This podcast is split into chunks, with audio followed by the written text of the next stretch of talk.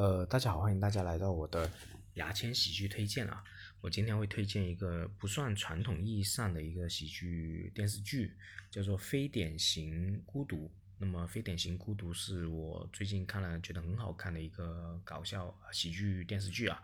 啊，主要是温暖比较多啊，而且我是看了流泪很多次。那么，《非典型呃少年》呢是。呃，一共出了三季，是网飞出了一个节目。那么很遗憾，它里面没有什么主角是非常出名，所以我很难介绍。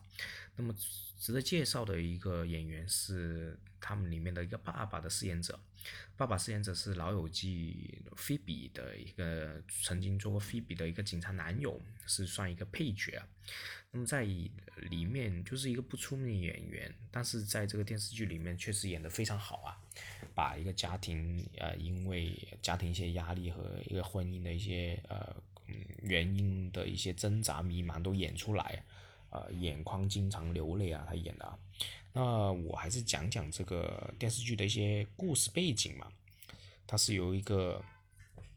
呃，自闭症儿童啊，自闭症的一个患者，Sam 是呃到了十八岁是想寻找女朋友啊，呃，希望自己独立的一个故事。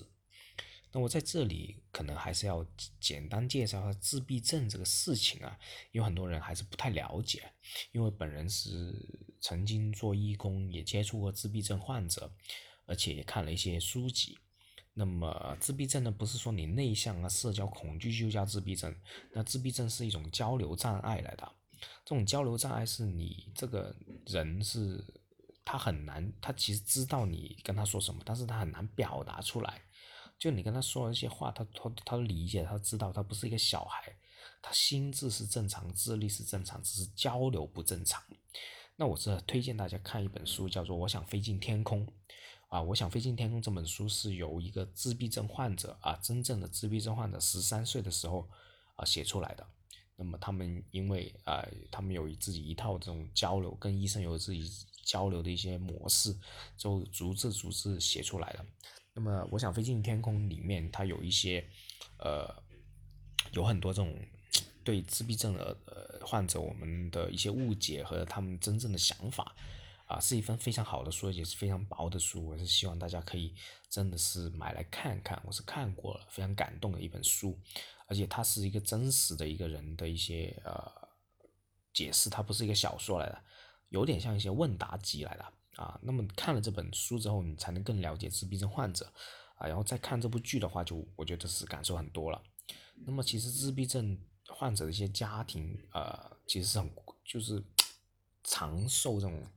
呃压力啊，特别是情绪的压力，因为你要一直管着这个孩子，你不能让这个孩子到处去乱走啊，又一直维护他，而且你自己。你不知道这个孩子能不能胜任这个社会啊？那么就是在这种基础上，这个 Sam 呢就努力的去寻找自我啊，寻找爱啊，寻找自己独立的一故事，而且是非常乐观。呃，遇到一些挫折，越挫越勇。后来他也成功上了一些大学。那么上了大学之后，他也遇到一些挫折之后，呃，反而是自己悟出很多道理，而且他成绩也很好，在这个电视剧里面啊。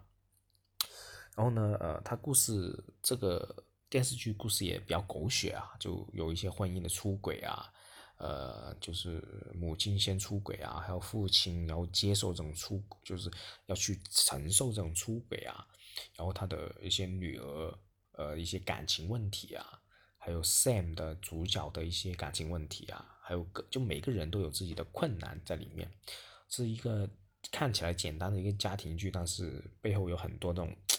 人性的一些挣扎在里面，我是希望大家啊可以看看，非常温暖的一句剧，而且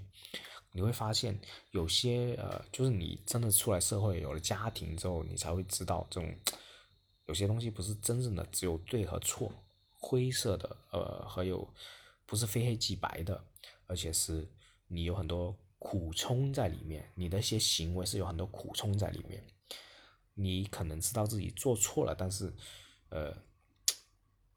就是你，你后悔了，但是这个这个后悔的这个做错的事是收不回来的。那剩下的东西你不能那么决断说，哎，我做错事情，我家庭就不要了，而不是这样的，是我还是要这个努力向前，努力维持着家庭，呃，这是家庭一个结，我怎么样去解开这个结，要很多很多这种经历在里面啊。我看了是感触很多啊，因为每个人家庭都会遇到不不不少这种呃苦事情啊啊，有苦说不出的事情。那这部剧我是隆重推荐，三季在呃人人视频有有，你也可以上人人影视里面下载啊，有很多平台就可以看到，呃，而且就像如果是你是男性的话，啊，他的妹妹是非常长得非常漂亮啊，当然虽然说是妹妹已经是九六年的一个年纪的一个演员了，呃，然后演技很好，然后他妈妈可能也不是特别好看，的是。也是把那种挣扎，还有那母爱也是表现出来的。OK，今天就分享到这里，拜拜。